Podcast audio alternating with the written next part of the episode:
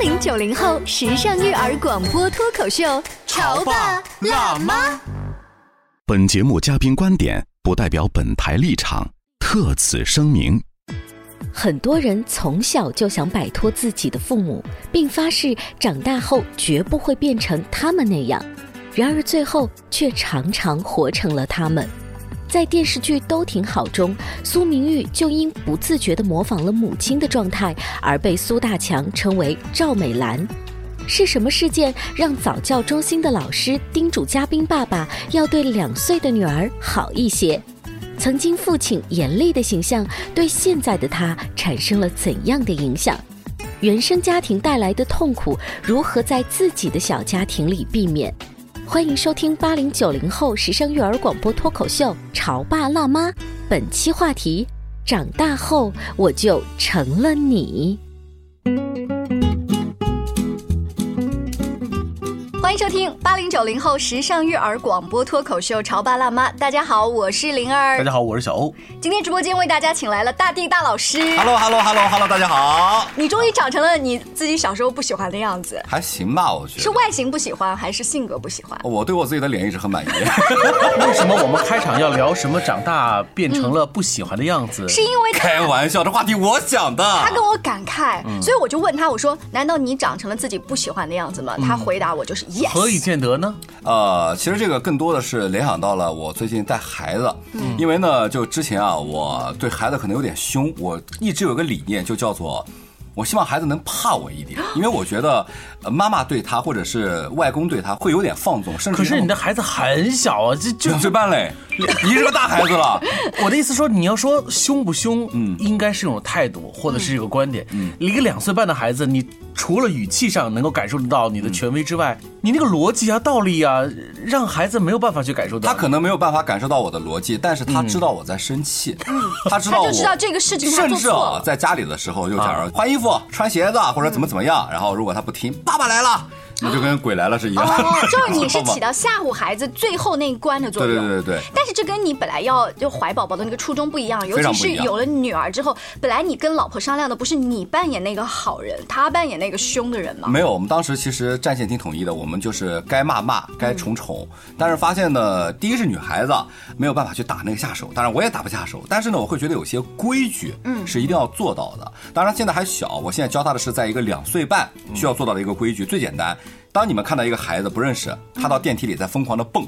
哦你们会不会生气？会我也会很生气对。我会不让他去影响别人，影响都是小事儿，万一真发生什么事儿了呢比如说电梯冲顶，哎，嗯然后最近很火，经常还有人说大老师，你们家小区冲顶，那不是我小区。但是这个凶不凶跟你不喜欢的样子是，就你本来是不喜欢自己这么凶的。嗯对，我觉得是我自己变了，因为那天呢，他在不听我话的时候呢，我的表情就有点狰狞。嗯然后呢，我家老婆她居然用了狰狞这个来形容自己我。家老我脑补那个画面是什么样子，就是你的面目已经开始畸形了，对不对？啊，然后呢，我家老婆突然说了一句，说了大概意思就是，你有没有发现你现在越来越像老王了？这个老王说的是我爸，哦我爸已经过世了，但是呢，在我小时候，我爸给我的印象真的是一个严父，我跟我妈会特别腻或者撒娇，但是小时候我爸给我的印象跟可能现在我给孩子印象一模一样，所以你不敢跟爸爸撒娇，不存在的。从来不会，不存在想都不敢想对，。所以我理所当然的会认为孩子没有必要跟我撒娇。我觉得爸爸在家中就是应该担当这样的一个角色，可哪怕他会有点怕我，我并不介意。我希望他是一个好人。如果以后长大了也不跟你撒娇，啊。你不会我知道我们感情在就可以了，没有必要通过某些方式来表达出来，跟你当时小宝宝刚生下来的时候，你跟我讲的不一样，我好想调当时的对吧？变了吧？变了吧？变了变变了。变了其实你一直都是你，不是你变了，只是那个特质凸显出来了而已。啊。对，就是老王在你身上的印记慢慢 慢慢凸显出来。所以，嗯，你说你变成了小时候最不想要那个的样子，那就说明爸爸的那种威严、那种凶巴巴，实际上你从小到大到目前为止，都不喜欢那个样子。不喜欢啊。对，但是我现在反而会觉得有些事情如果不是这样来做的话，与其说不喜欢，不如说是以前不理解而现在理解了。嗯，我必须要去这样做。啊，嗯，所以就是你还是认可爸爸当时的严厉的。对，虽然我当时小时候也挺皮的，因为如果现在让现在的我去教育小时候的我，我又是个儿子嘛，对不对？可能我手会更狠一点。哎，就是大地带来这个他他的这个思考啊，你能感觉出，就是他并没有觉得我变成老王当时的样子变得更严厉是一件不好的事情。嗯，但是呃，我本来会以为大地会捶胸顿足，说我为什么变成了我爸妈当年的样子，就是一个是一个负面的想法。就是现在大地的是说他理解了曾经那种不喜欢，对啊，虽然小朋友的不喜欢，但是呢，你现在不得不做，但是你不觉得这种所谓的不得不这个逻辑真的通吗？就是你不得不变成了曾经不喜欢的样子，你真的是很愿意去做这样的事情吗？说实话，不愿意。因为你会很纠结吧？我觉得，，我记得印象很深啊。那一次呢是在带我们家孩子上一个早教课，嗯，他是上两节课，第一节课呢是一个叫情商课，嗯，第二节课呢叫做欢乐课，大概的内容是呃各种体育方面的，跑来跑去啊，上蹿下跳啊，我来带。然后呢，在我上完了第二节课，我们准备走了，妈妈在里面穿鞋子，我抱着她在门口等着妈妈在里面换鞋，我说你看这要去哪儿玩啊？突然老师从里面出来说。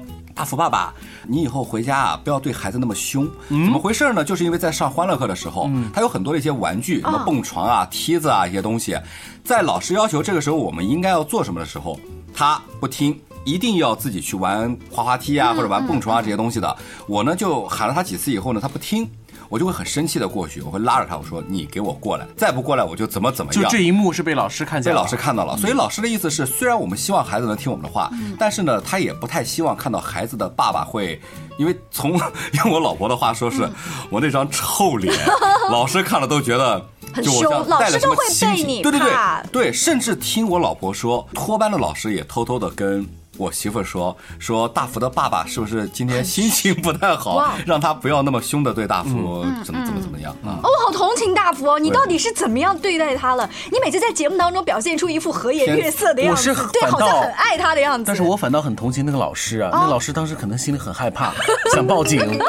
我跟你说，就是听说啊，有不少人私底下是怕我的，就觉得我脸很臭。你这种感觉就是很像什么呢？就像是很多那些演反派的啊那些很著名的演员啊就因为老是演反派。别人忘记他本来的样子了比如说林雪，你知道，就那个那个 那个，你怎么能拿这种人？你拿个吴彦祖来比也可以啊，对不对？吴彦祖最近也是演了反派刚刚演了反派，对可是我忘记不了他盛世容颜。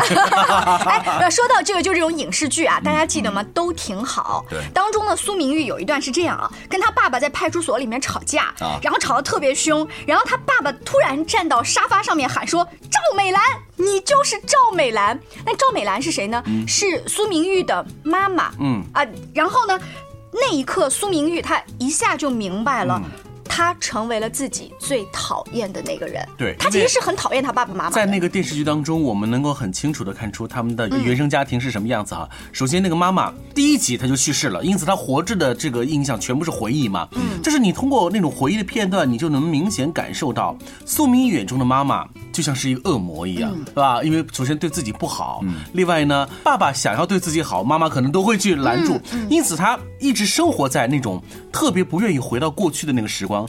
可是，在那一时刻呢，当他的爸爸喊出他这个妈妈的名字的时候，他怔住了。我妈说的没错，苏大强，你就是个窝囊废，你就不配有家，不配有儿女。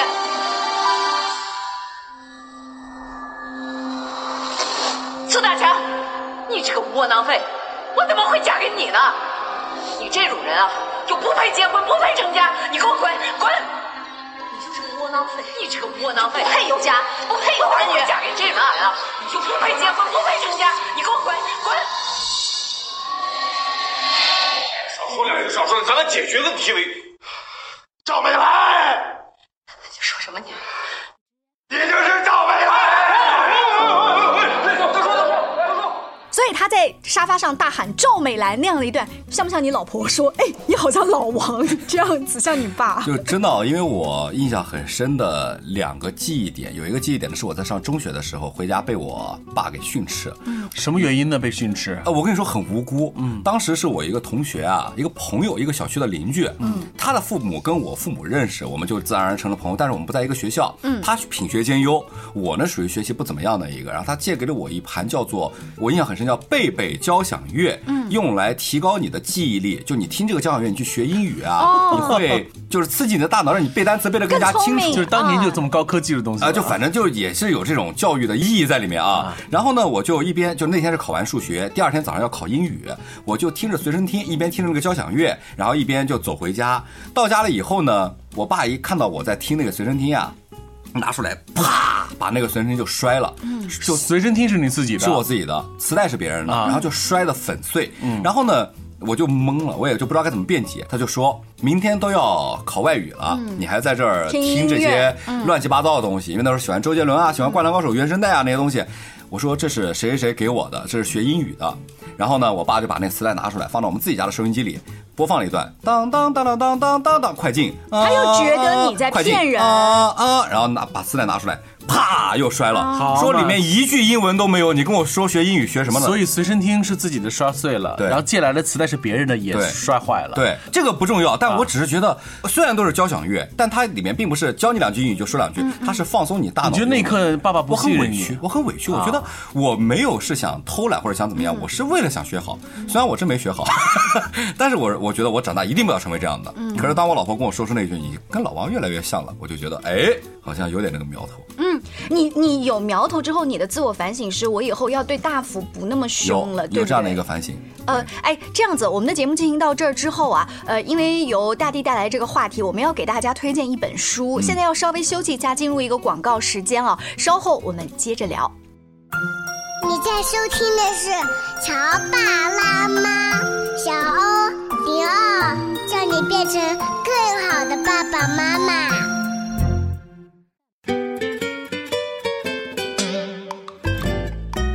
广告之后，欢迎您继续回来，这里是八零九零后时尚育儿广播脱口秀《潮爸辣妈》，我是灵儿。我是小欧，大家好，我是大地。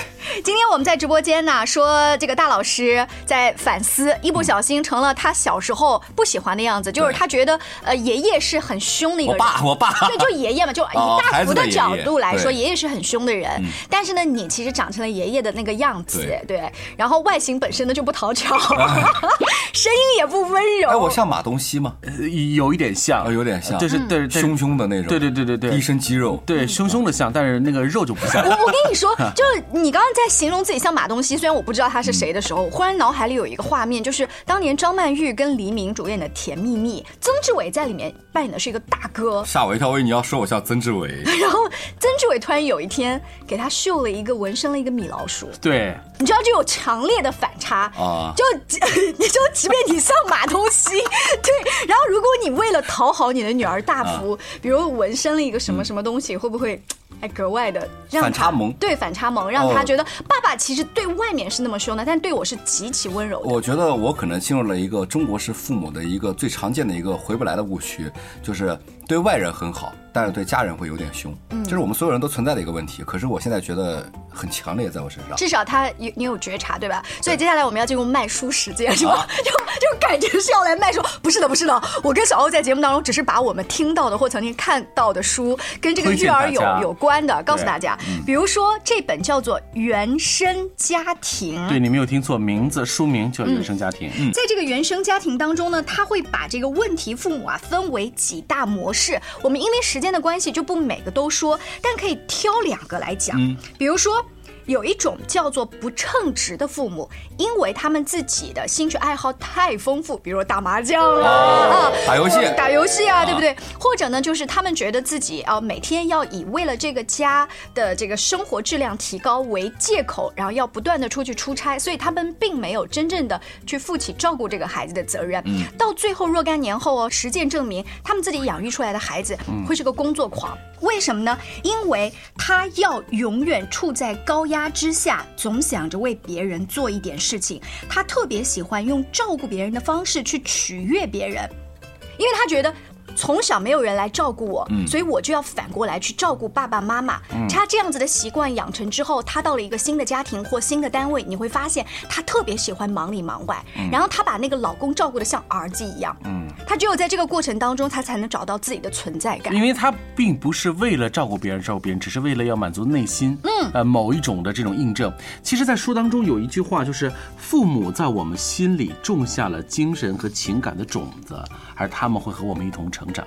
我们刚才说的就是这个样，就是我们的童年时候的某种情况，就是一粒种子。或许大地爸爸把随身听和磁带都摔成那个碎的样子，嗯，就已经埋下了一颗种子。对，嗯，就是不知不觉启发了，或者是在我心里就萌芽了一个以后可能会爆发的一个东西。嗯嗯，呃，这恰恰我觉得摔随身听啊，还还算好，它只是偶发性的事件。你们知道有一种家长特别喜欢。动辄就抬手打人，而这个抬手打人是因为他自己喝多了吗？就是酗酒型的家庭，然后酗酒型的家庭引发的，就是有的小孩就会说：“我坚决不碰一滴酒。”那他属于自制力很好。这难道不是我吗？你是这样子的吗？你你有没有发现我不抽烟不喝酒？是因为你受你爸爸的影响，就觉得我爸是又抽烟又喝酒，所以导致我现在是这些东西一点都不碰。然后也有一些孩子，他长大之后呢，就觉得说：“嗯，那我。”其实也要喝酒。然后我在看这本书的时候呢，就看到了一个例子，说有一个小男孩，他看到他的爸爸喝完了酒之后呢，就会打他们家的，就是所有的小孩，家暴，家暴，然后也会打他的妈妈。终于有一天，这个男孩子长到十八岁，他有足够的力气可以。把爸爸从后腰抱住，说：“妈，你快跑，嗯我来拦住他。”结果这个妈妈反过来说：“你这个不孝子，你怎么能打你爸？”怎么感觉我看过这种类型的？嗯然后这个小男孩他他长到了十八岁之后，他很委屈，就那一刻他突然懵了，就觉得。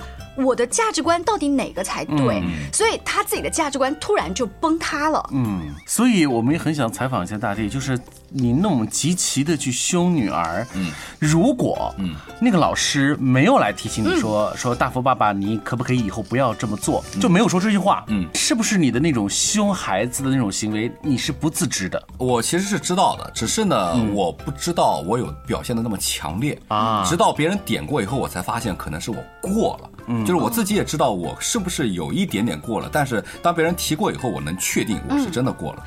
呃，你你这种确定，比如脸拉下来了，对，很臭，对，然后或者是没有笑意，或者是语言当中说你给我，我觉得跟语言有很大的关系，因为我自己讲话的音色本来就比较偏低，比较浑厚。我印象最深的一次，有一次开车。前面有一个人呢，就是反正就是很脑子不好的方式在开车。我当时呢，我就直接把副驾驶那窗户给摇下来，我用了那种我标志的吼人的声音，我就没有骂，我只说了一句“神经病啊，怎么开车的？”声音很厚，而且声音很大。嗯。然后我老婆就她带着孩子坐在后排那个安全座椅嘛，就说当时大福就被吓着了，哦，就不说话了，然后就一直愣着，然后说：“哎呀，爸爸生气了。”大福在后面：“爸爸生气了，爸爸不要生气。”然后就在那，然后我当时也意识到不能当着孩子的面去。声音太大或者怎么样？嗯，都是算我也在成长吧。那经过老师的提醒之后，嗯，现在的你呢，好一点了吧？只能说我会尽量的控制一下自己可能随时会爆发的脾气，而不是任着他去爆发。但是你内心深处其实已经接纳了。对，就是这么对孩子的方式，用一个我自己特别不喜欢的一个表达方式来贯彻我这个想法，就是我不会对孩子说我做的是为你好，但是我现在做的确实是我觉得会为他好的一件事。哎，你你会你会认错吗？对，就是听了半天我也在糊涂。你会认错吗？会会会，就做错了，我确实做错了，而且我对教育孩子我有两个点啊，我是尽量的让我自己跟我爸妈在教育我时候不一样。第一是。说到东西，我一定会去做。比如说，我说今天带你出去玩，我给你买个什么东西，哪怕那天就那天去带他打针，嗯，他去采血，没有哭，抽了五管子血，一滴眼泪没有掉，也没有哭，因为孩子说我是怕我爸冲我。然后呢，就那天护士就哇，你们家宝宝怎么那么乖？我说。爸爸一定要去带你买个气球，然后呢，下楼以后，因为上来的时候就有气球，但是医院里不能带气球。下去时候气球没有了，嗯，我开着车在我们家小区旁边转了三个公园，给他买了个气球。第二个呢，就是如果他在超市想要一个东西，我觉得哎那个东西可以买，我会给他买。如果我在觉得我不想给他买，但是在犹豫的时候，他表达出了一个非常想要的一个欲望，嗯，就是开始啊耍赖了，嗯嗯嗯，我会。完全抗拒给他买，我坚决不会给他买，因为我不想让他知道我耍赖得到的。耍赖就是你一旦用这种方式，我就会妥协，我拒绝，我哪怕我会这个天平，我会瞬间偏向，我不买这个天平，哪怕他只有两岁，对，太省钱了，因为孩子基本上会次次都会耍赖，是吧？所以我现在哎挺有用的啊，就是他知道在我面前耍赖一点用没有，当他想要我如果愿意给他买，我会给他买，而如果我不愿意给他买，他说我说我们走，现在就回家，我说你可以再摸他一下，或者我们下次再买，他摸一下他就走了。好可怜啊！可怜吗？下次有孩子说，呃那个妈妈，你你经常带我出去吧，就别让爸爸带我出去了。就是因为耍赖这个事儿呢，你们用了一个负性的解读，但如果说用撒娇来理解，会不会好很多？就我是因为跟爸爸撒娇，所以得到了这个东西、啊举。个很简单的例子，撒娇是很甜的，嗯，耍赖会耍了一身泥吗？哦，好吧，它是有一个尺度的。好，那今天呢，我们在直播间里面请到了大老师，他是由自己带这个大福，呃，平时的这个生活当中，在自我反省的一个话题，就有没有一不小心长成了。我不喜欢的那个样子，好在有家里的，比如老婆或者是老师，他就提醒你，嗯。嗯，那我们身边其实也有这样子的爸爸妈妈，但是不是我提醒了一下就管用了呢？好在他在自我思考，在觉察，呃，因为我们在《潮爸辣妈》节目当中呢，会经常请很多的心理学家来到我们节目当中，就聊刚才我们说的，就是这种似曾相识，但是呢又不愿意回到那种似曾相识，可是没办法最终接纳。实际上最主要的原因就是我们对那种感觉，对那种互动的模式太熟悉了。是啊，这是虽然依存的这样子。虽然你自己内心是很不喜欢，甚至是对抗、反感、仇视，可是难道你不知道以往的每一分钟都是在这种模式之下度过的吗？所以熟悉谋杀掉了一切，嗯所以你最终就变成了呃你要的样子。嗯，那今天呢，我们在节目当中推荐的那本书叫《原生家庭》，如果感兴趣的家长，不妨也自己去学习啊，去去思考一下。